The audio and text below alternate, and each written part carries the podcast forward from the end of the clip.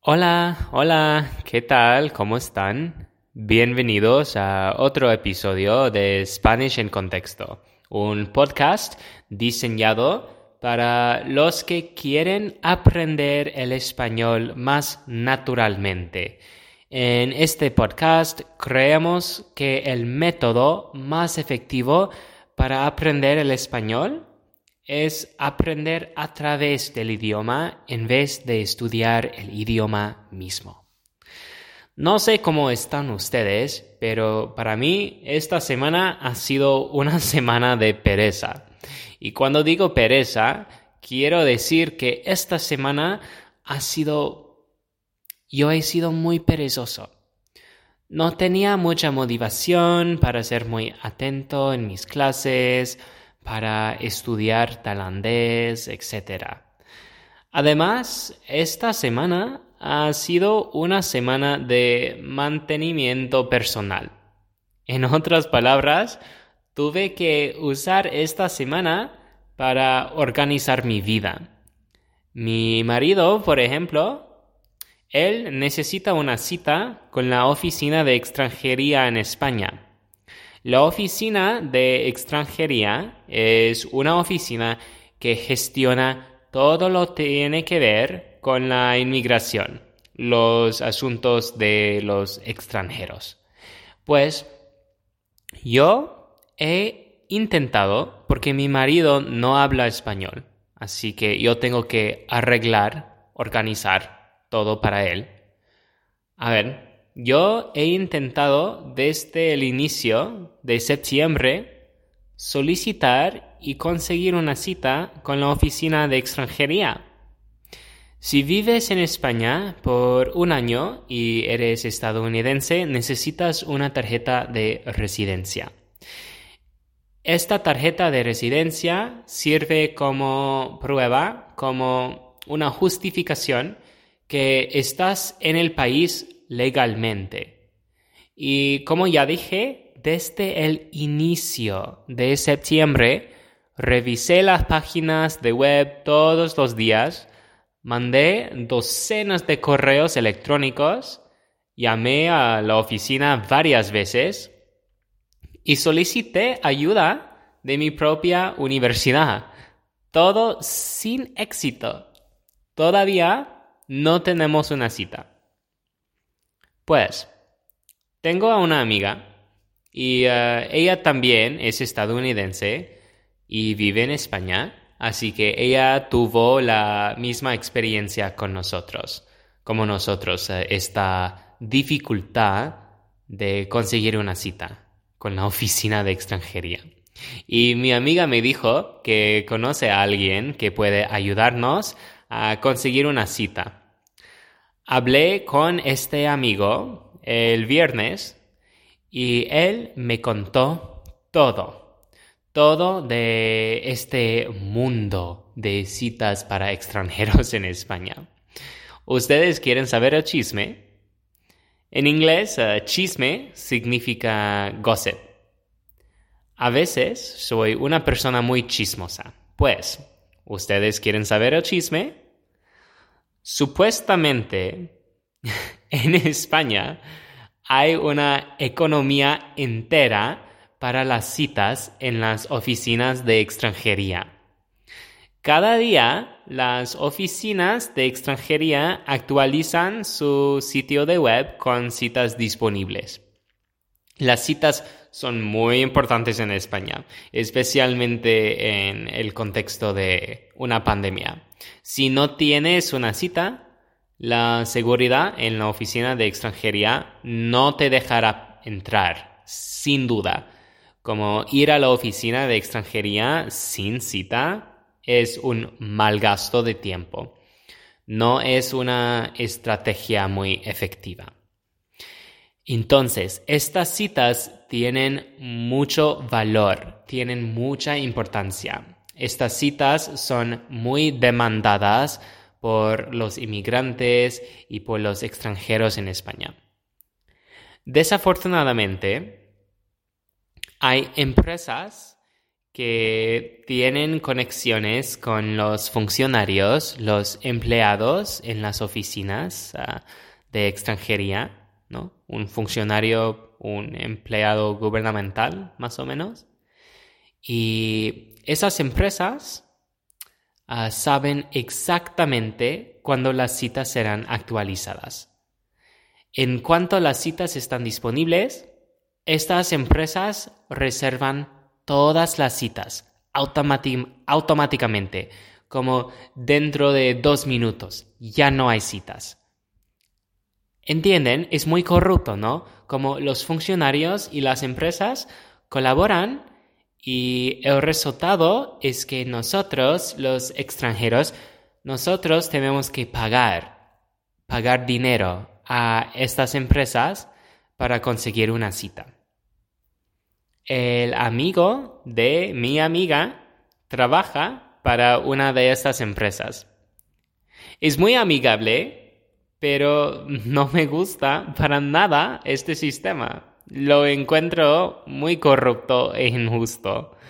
Mi marido trabaja como analista, analista de datos, ¿no? y él trabaja en el campo de la tecnología, así que me dijo que este problema debe ser muy fácil.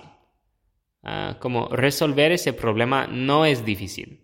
Y por eso tengo que asumir que hay un sentido de colaboración o un sistema de sobornos entre los funcionarios y las empresas para que este sistema ah, pueda continuar. Pues, ya dejo de quejarme. Es que encuentro todo, todo ese proceso muy interesante.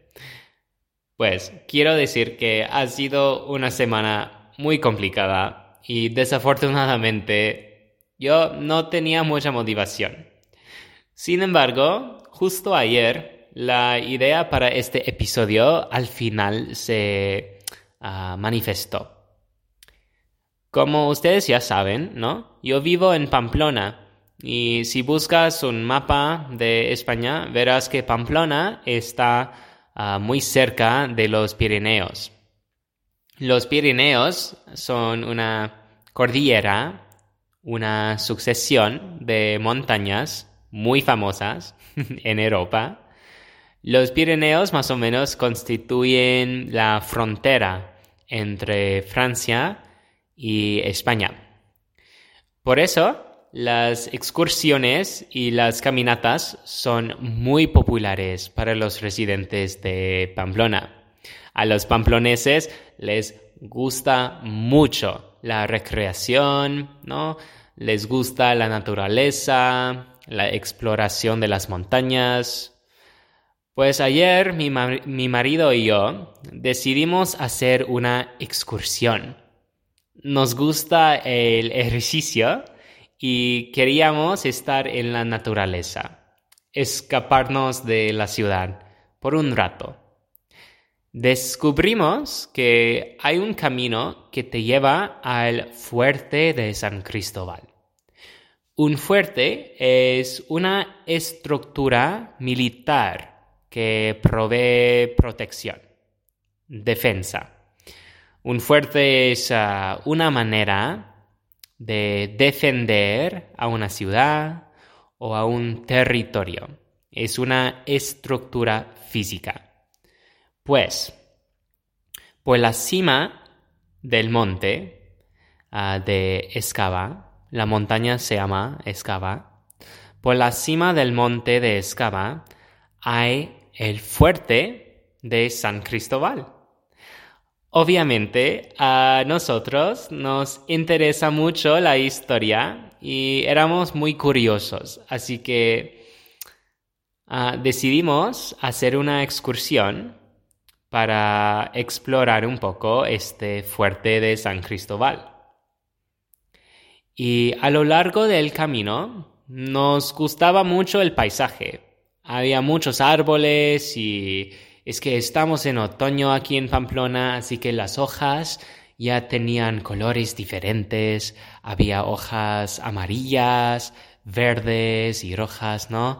Además, había un sentido de tranquilidad, de calma, de paz, que, que me gustó. Claro, nos perdimos un rato, es que escogimos un sendero incorrecto y por eso el camino fue un poco más ineficiente ah, y mucho más difícil. Pero al final llegamos, llegamos a la cima del monte de Escava y pudimos explorar el fuerte de San Cristóbal.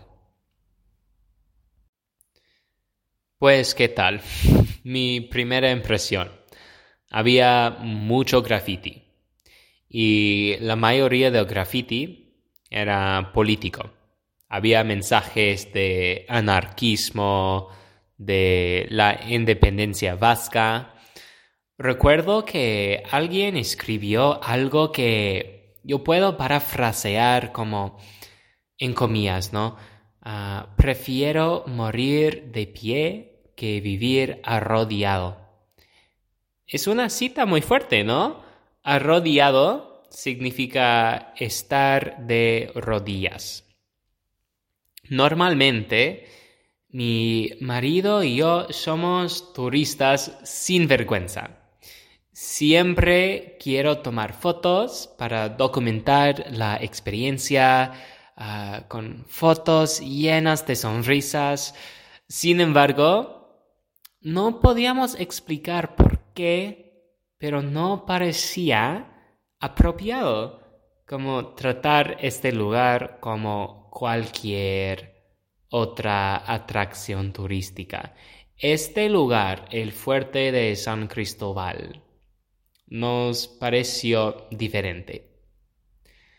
Después de investigar un poco más sobre el sitio, honestamente, mi marido y yo estábamos un poco perturbados, perturbados.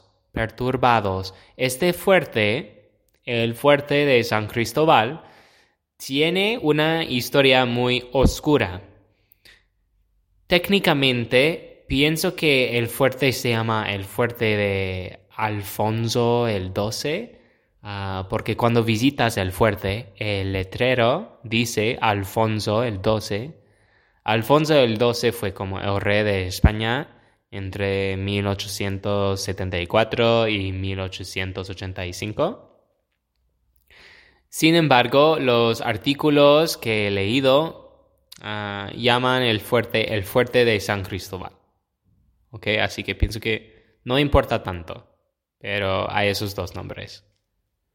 Ah, el fuerte, a ver, mini historia, ¿no? El fuerte originalmente fue construido como una manera de defensa durante las guerras civiles de España durante esta época en 1910, específicamente las guerras carlistas.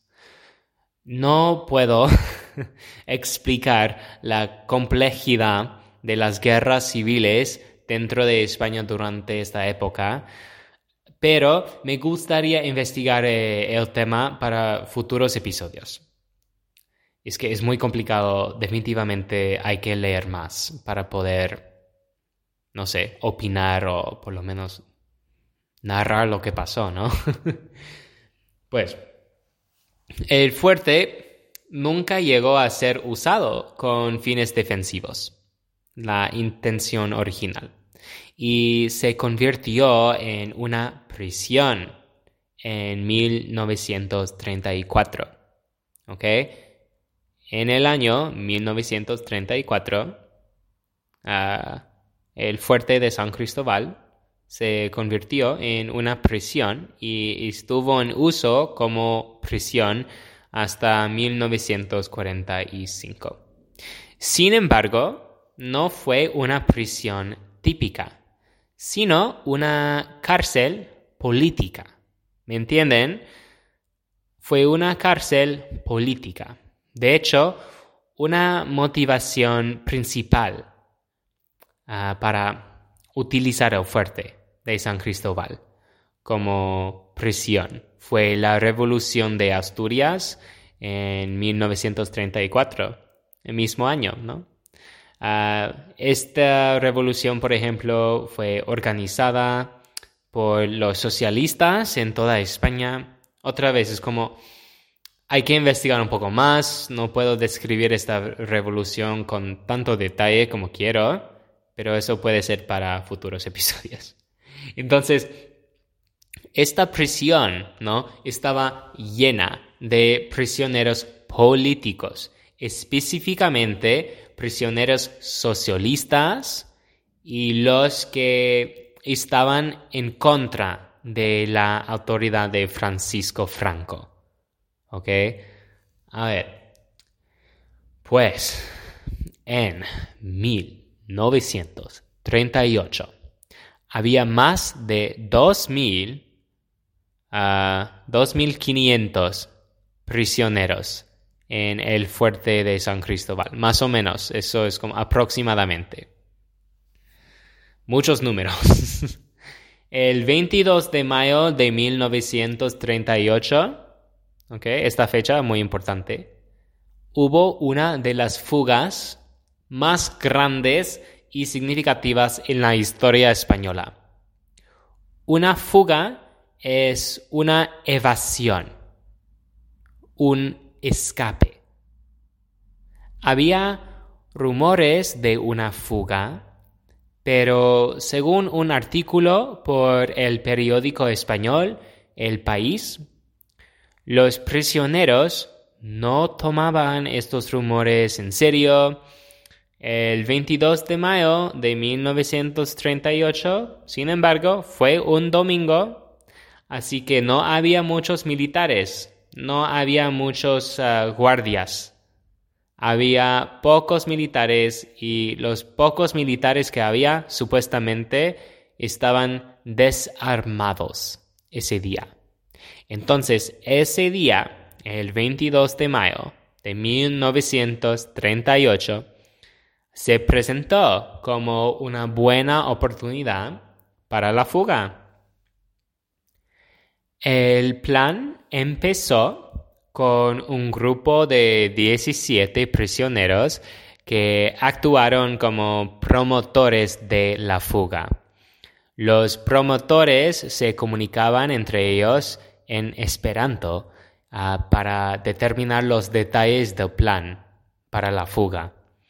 Ellos decidieron disfrazarse con uniformes de los guardias y matarían a cualquier guardia que resistiera. Finalmente ejecutaron el plan el 22 de mayo.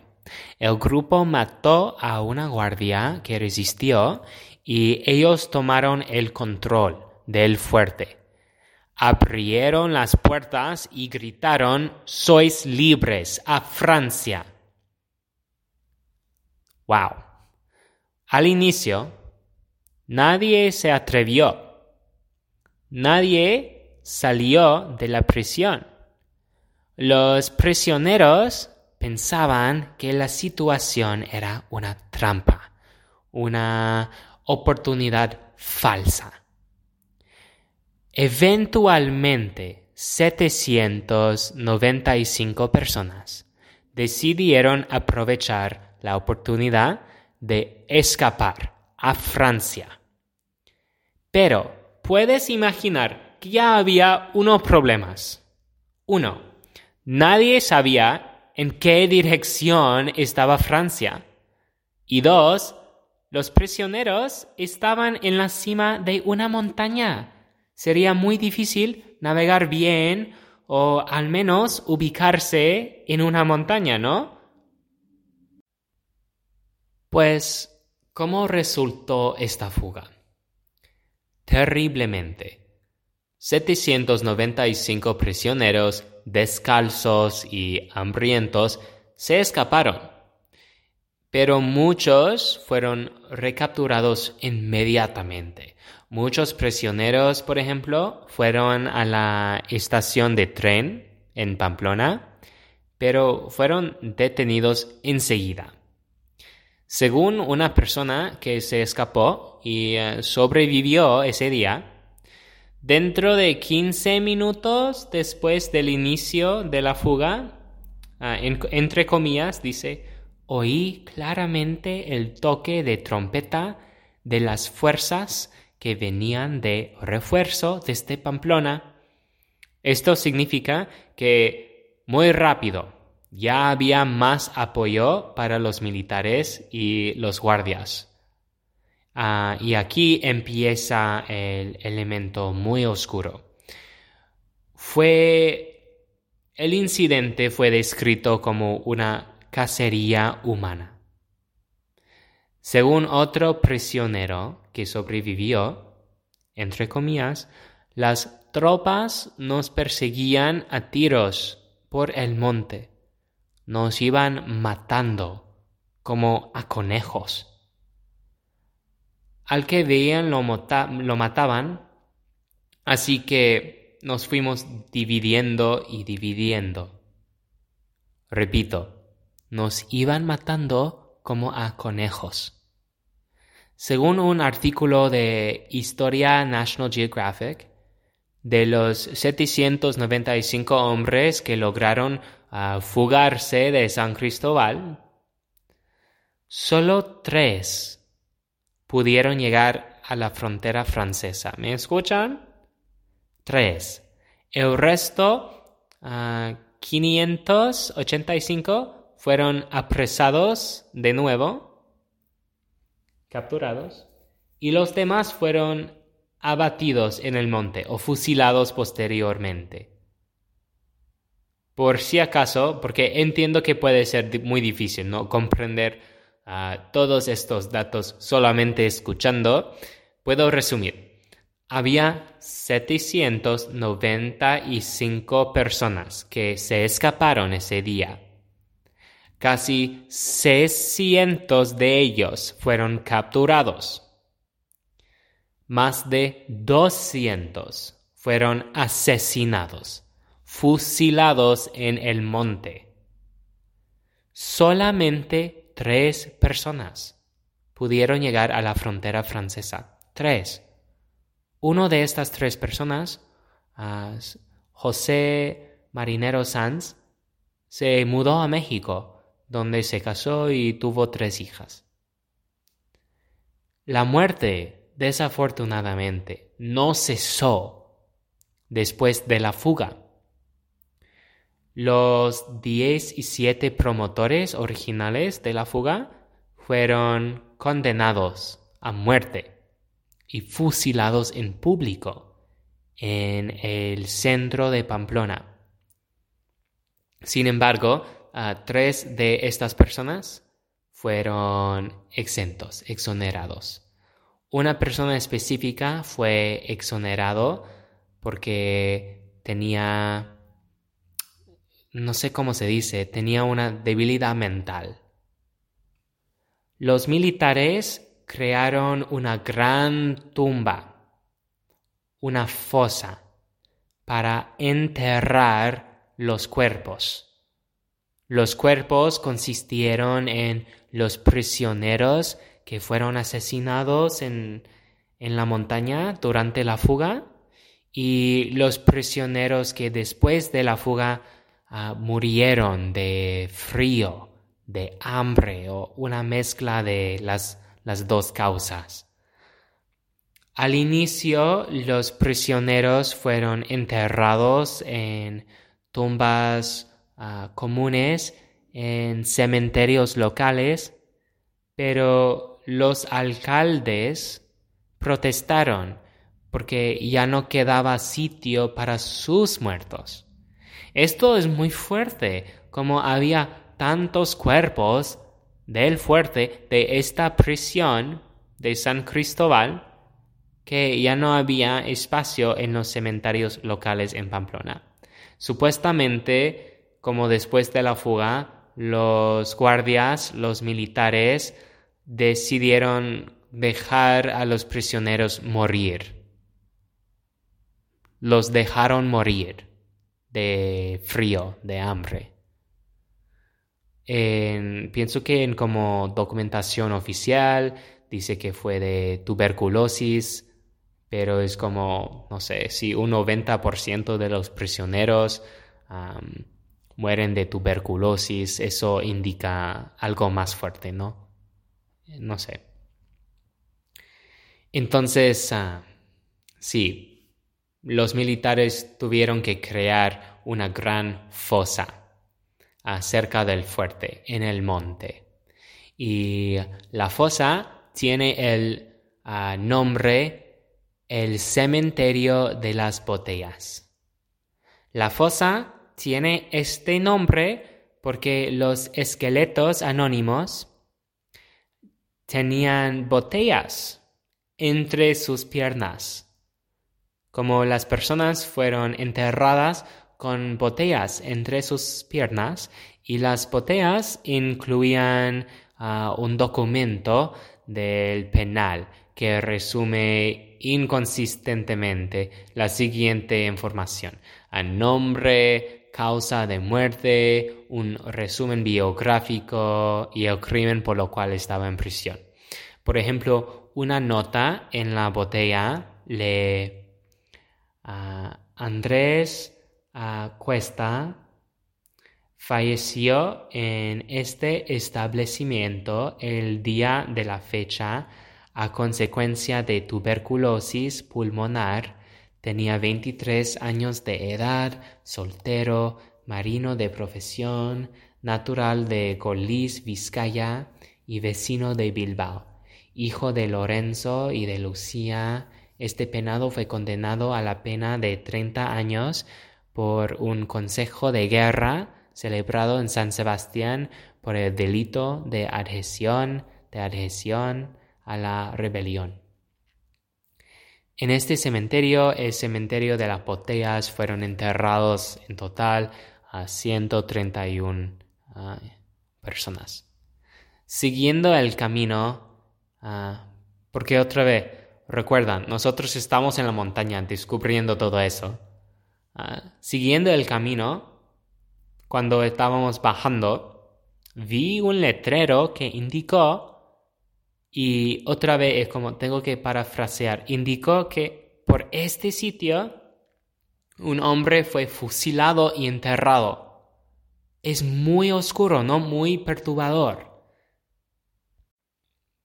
De repente, el silencio de la montaña ya no me dio un sentido de tranquilidad, sino de sobriedad. Esta montaña fue el sitio de violencia, de desesperación, de tensión política. Había familias separadas, hombres desaparecidos, actos inhumanos. Los españoles no han dejado ese sitio y la historia que lo conlleva ser olvidados en el pasado. Ah, de hecho, hay una asociación, la Asociación de Familiares de Fusilados de Navarra, 1936. Es un título muy fuerte, muy específico, pero es una organización que unifica y conecta las personas cuyas familias fueron fusiladas durante este periodo tumultuoso de la historia española. Por ejemplo, el 18 de mayo de 2014 hubo un homenaje por el aniversario de la fuga.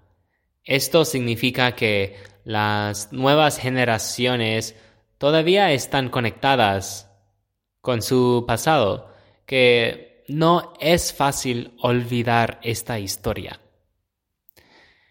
El fuerte de San Cristóbal actualmente, hoy en día, sirve como un monumento.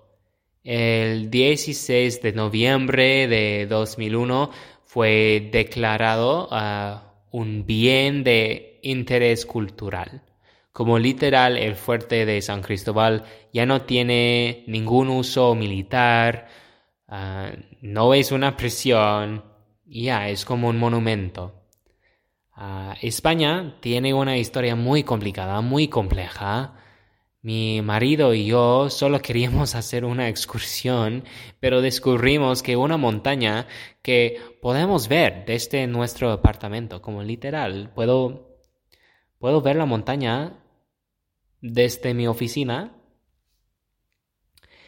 tiene un significado, una importancia cultural mucho más reciente y profundo de lo que pensábamos. Definitivamente hay que investigar más de la situación política en España, de la guerra civil.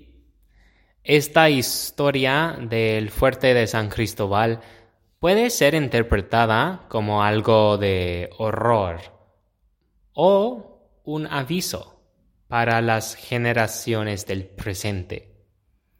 ¿Qué podemos aprender de este momento tan oscuro en la historia española? ¿Qué significa esta manifestación de ideologías políticas y división social extrema? ¿Cómo podemos preservar esta memoria para que nunca la repitamos en el futuro? Pues muchas gracias por escuchar este podcast, este episodio. Como ya dije en otros episodios, si ustedes tienen ideas, comentarios o recomendaciones, por favor, mándenme un mensaje por correo electrónico. Te prometo que voy a responder sin duda. Pues que ustedes tengan una semana excelente. Muchas gracias otra vez y hasta luego.